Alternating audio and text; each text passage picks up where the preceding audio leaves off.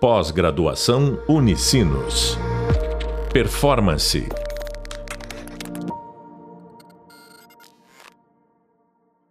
Olá, bem-vindos e bem-vindas ao podcast da disciplina de transformação digital. Eu sou o professor Felipe Menezes e nesse podcast vamos falar sobre os impactos econômicos gerados pelas revoluções industriais. Você já percebeu quanto as tecnologias modificam a economia e a forma como as pessoas e empresas se relacionam? É sobre isso que a gente vai falar.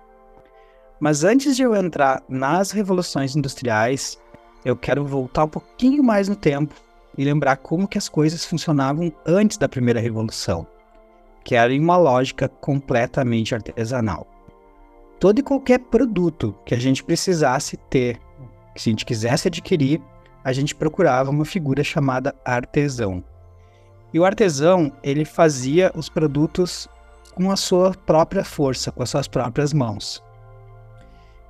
Ele, além disso, ele gerenciava todos os aspectos de uma empresa.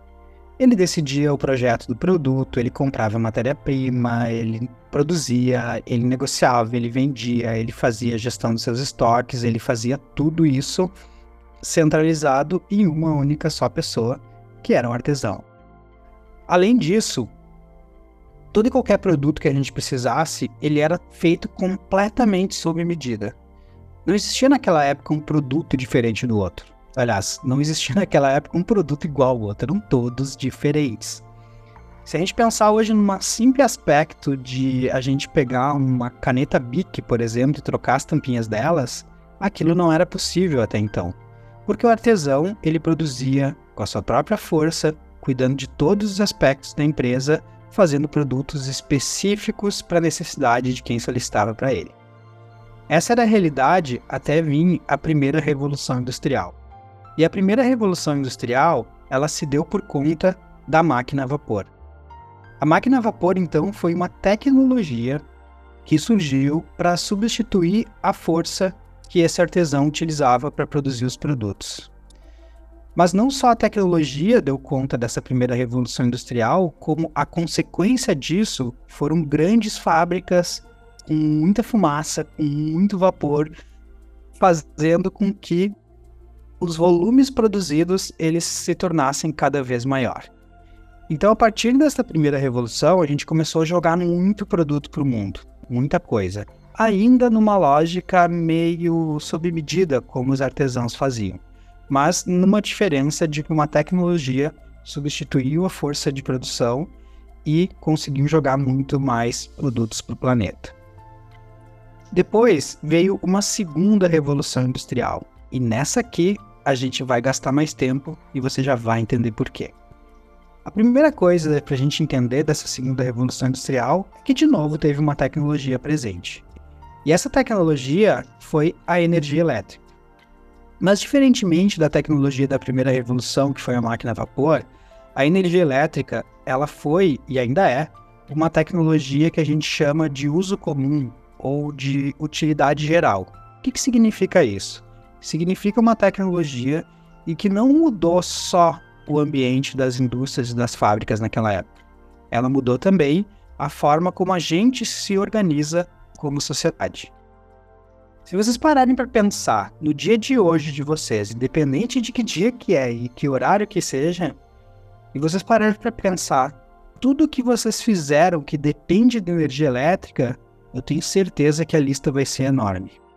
Ou se parassem para pensar o contrário, tudo que vocês teriam deixado de fazer hoje se não tivesse a energia elétrica disponível ou como a gente costuma dizer, se falta luz.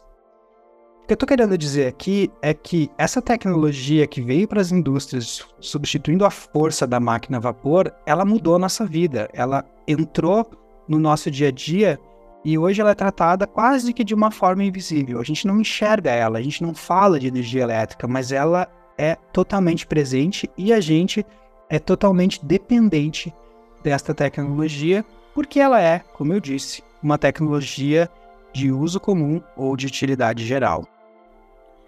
Além disso, nessa segunda revolução industrial, teve outro acontecimento, que foi a forma, o modo das empresas operarem. Até então, na lógica da primeira revolução das máquinas a vapor, a lógica usada era de trabalhar em cima de um produto. Então, imaginem o seguinte: imagina que tem uma fábrica produzindo automóvel.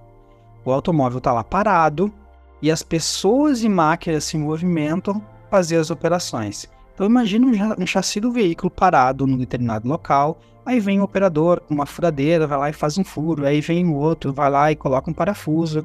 Aí vem o outro lá, encaixa uma roda e assim sucessivamente. Ou seja, o produto estava parado e as pessoas e máquinas se movimentando.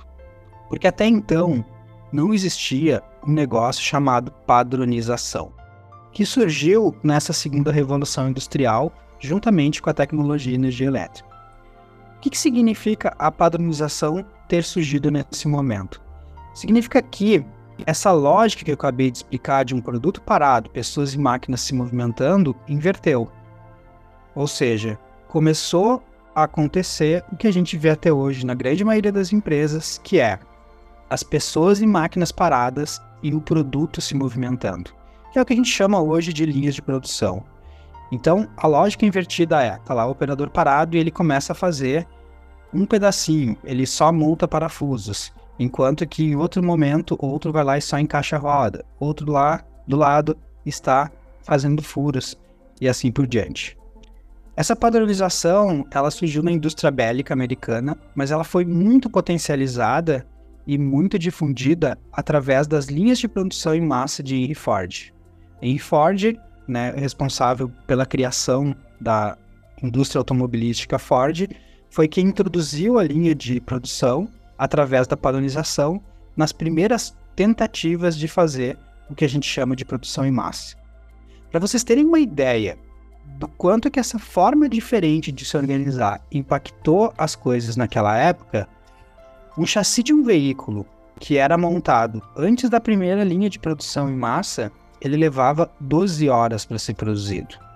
E na primeira tentativa que o Henry Ford fez, utilizando a produção em massa, utilizando a padronização, ele conseguiu reduzir esse tempo de 12 horas para 93 minutos. A gente está falando aqui de 12 horas para aproximadamente uma hora e meia. Então, essa mudança ela foi muito grande nesse contexto do que se refere à produção em massa ou à padronização juntamente com energia elétrica.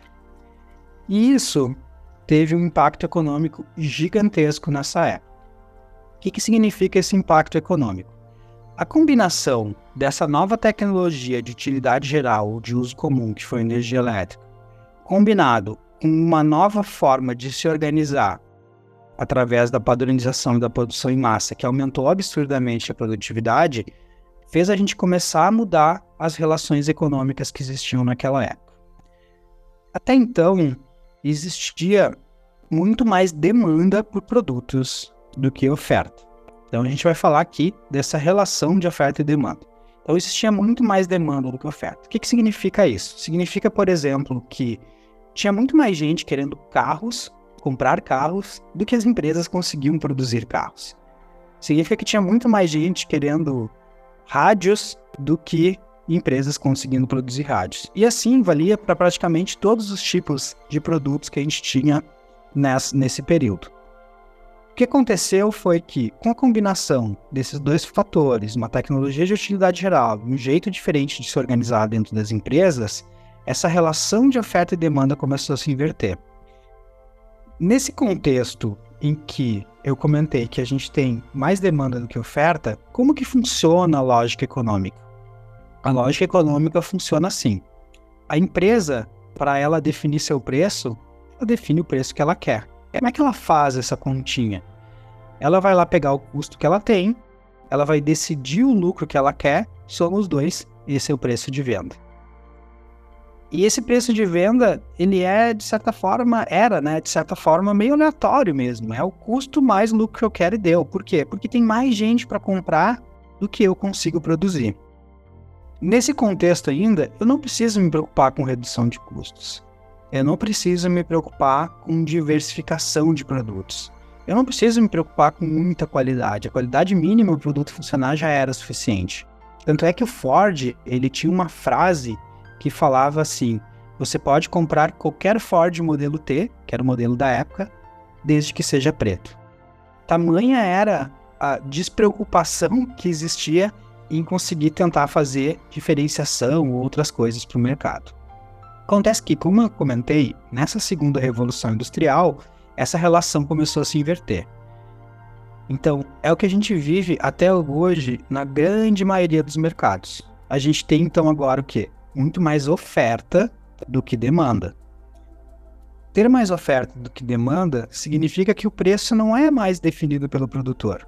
O preço passa a ser definido pelo mercado. Então eu preciso obedecer um preço que o mercado pratica. E aí a continha aquela que eu fiz antes, ela inverte. Se eu tenho um preço que está dado, que é definido pelo mercado, o que, que eu preciso fazer para ter lucro? Obviamente, eu preciso reduzir custos. Então surge a primeira mudança. Só que só reduzir custo não é mais suficiente. Além de reduzir custos, eu preciso garantir uma excelente qualidade. Porque se eu não tiver qualidade, eu não vou conseguir ofertar meus produtos no mercado, ninguém vai querer. Eu não posso oferecer só o Ford modelo T preto, como eu comentei antes que o Ford fazia eu preciso ter diversificação, porque eu preciso de alguma forma me diferenciar dos meus concorrentes. Então, essa regra do jogo, ela começa a se tornar muito mais complexa a partir dessa mudança de relação de oferta e demanda. E a gente chama isso no mundo de hoje, que é uma palavra muito comum, que é a tal da competitividade. A competitividade se dá por causa disso, em mercados em que eu tenho muito mais oferta do que demanda, ou seja, tem muito mais empresa produzindo do que pessoas querendo consumir determinado tipo de produto. E isso começou dentro desta segunda revolução industrial. Resgatando esse ponto que é muito importante, então, a gente teve uma nova tecnologia de utilidade geral que mudou a nossa relação, a gente teve um jeito diferente das empresas se organizarem através da produção em massa eh, permitida pela padronização em que inverteu as relações econômicas de onde existia muito mais demanda do que oferta para um cenário em que eu tenho muito mais oferta do que demanda, e isso gera a tão falada competitividade.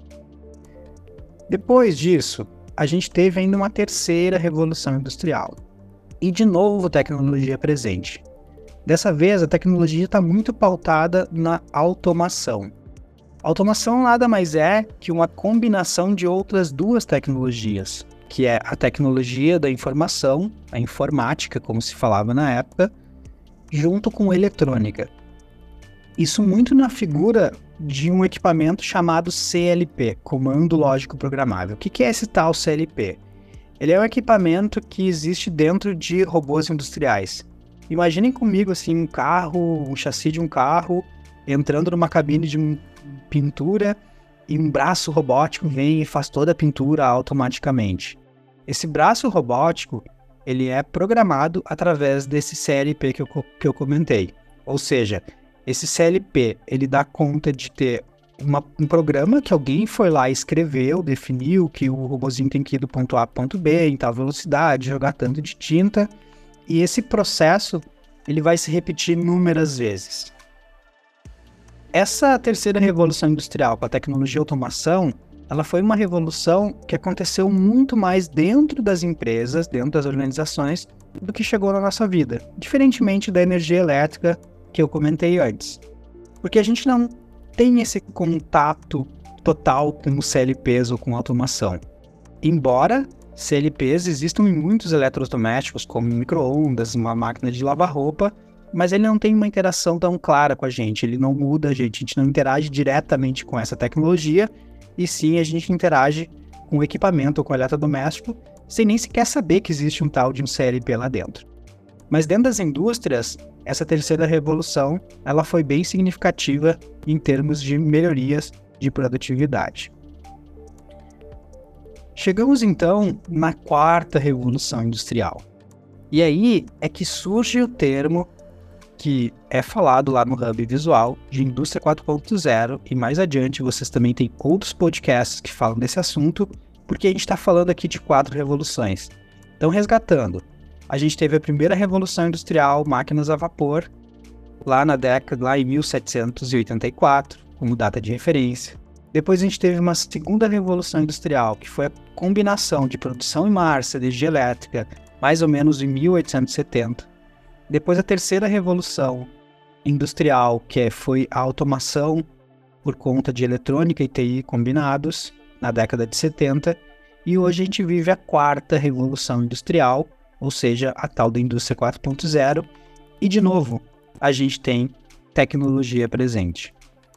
E a tecnologia que dá conta dessa quarta revolução industrial é a internet das coisas. Ou, se a gente quiser falar de uma forma mais simples, a própria internet.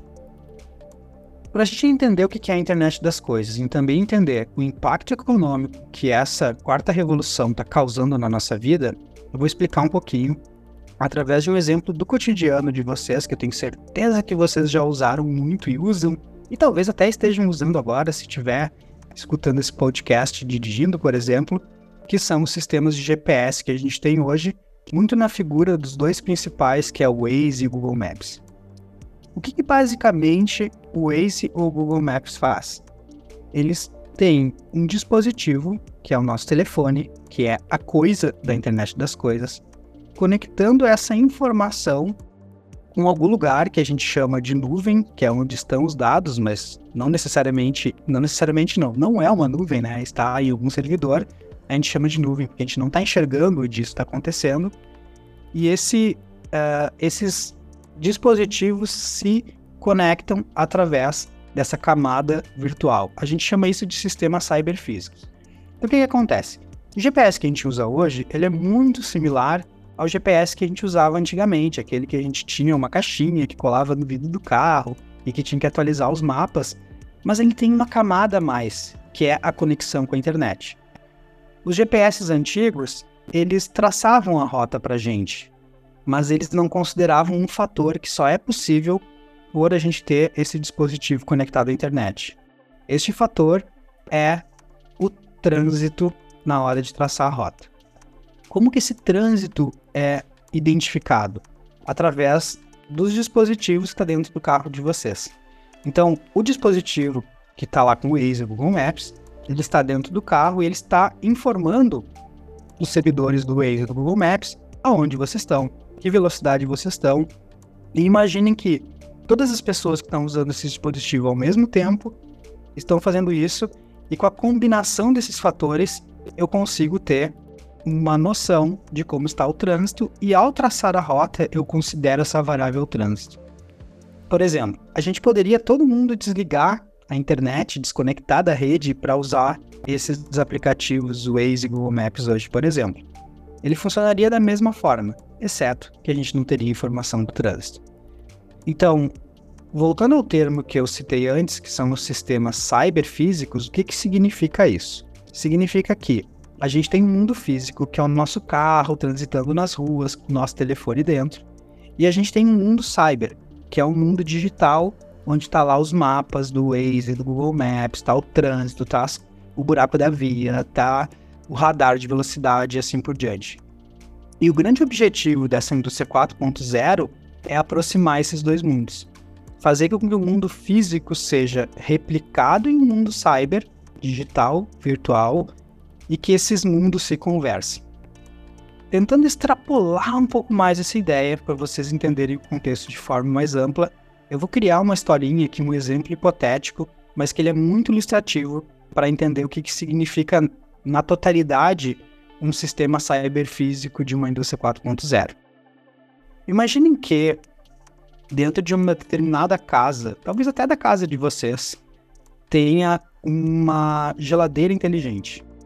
Essa geladeira inteligente, ela tem lá algum tipo de sensor que identifica quando vocês consomem um produto. Então imagina que em um determinado bairro, por um motivo qualquer, as pessoas começaram a consumir mais leite do que o tradicional. Aumentou a demanda de leite e essa demanda, esse aumento da demanda de leite, ele pode ser identificado por esses sensores. À medida que eu sei que está sendo consumido mais leite em determinado bairro, essa informação pode ir para algum lugar e chegar, por exemplo, no mercado do bairro. E o mercado do bairro, automaticamente, sem nenhuma intervenção humana, ele sabe: opa, tem mais consumo de leite, preciso aumentar meu estoque. E o sistema automaticamente ele pode aumentar esse estoque. Só que para ele aumentar esse estoque, ele precisa receber mais leite. Então, essa informação poderia ir para um caminhão autônomo sem motoristas que recebe lá essa informação: olha, caminhãozinho, você precisa levar esse leite para tal mercado porque lá teve um aumento de demanda. À medida que esse caminhão leva esse leite para o mercado, significa que a fábrica talvez precisa produzir mais leite. E essa informação chegaria automaticamente na fábrica. E essa informação da fábrica chegaria automaticamente no produtor rural, que talvez tenha que ordenhar mais vacas para gerar mais leite. Acho que já ficou claro essa totalidade de um, uma cadeia produtiva de um mundo físico conectado ao mundo cyber através de internet das coisas e esses dois mundos interagindo de forma que não tenha nenhuma intervenção humana. Essa é a tecnologia dessa era digital que dá conta da indústria 4.0. Só que somado a isso, da mesma forma como a gente falou na segunda revolução industrial, essa tecnologia internet das coisas é uma tecnologia de utilidade geral, de uso comum, porque ela não está mudando só esse contexto da indústria, ela está mudando também a nossa vida. A gente é totalmente dependente da internet. Eu faço a mesma pergunta que eu fiz antes. O que, que vocês teriam deixado de fazer hoje, inclusive escutar esse podcast, se vocês não tivessem internet disponível? A gente é completamente dependente. E além disso, a gente está desenvolvendo vários outros modelos econômicos que estão mudando também a economia. Como, por exemplo, o que é discutido no podcast do Case da Dobra, uma empresa com mentalidade digital, que é uma lógica completamente diferente de operar e de se organizar. Então, de novo, a gente tem uma tecnologia de uso geral, de novo, a gente está tendo novos modos das empresas se organizarem e isso está mudando os modelos econômicos. Então, chegamos ao fim do podcast sobre as revoluções industriais e seus impactos econômicos, onde a gente compreendeu que a combinação de uma nova tecnologia de uso geral, associada às novas formas de se organizar nas empresas, modifica a nossa economia. Não esqueça de conferir mais conteúdo sobre isso no Hub Visual e no Hub de Leitura. Até breve e bons estudos! Pós-graduação Unicinos. Performance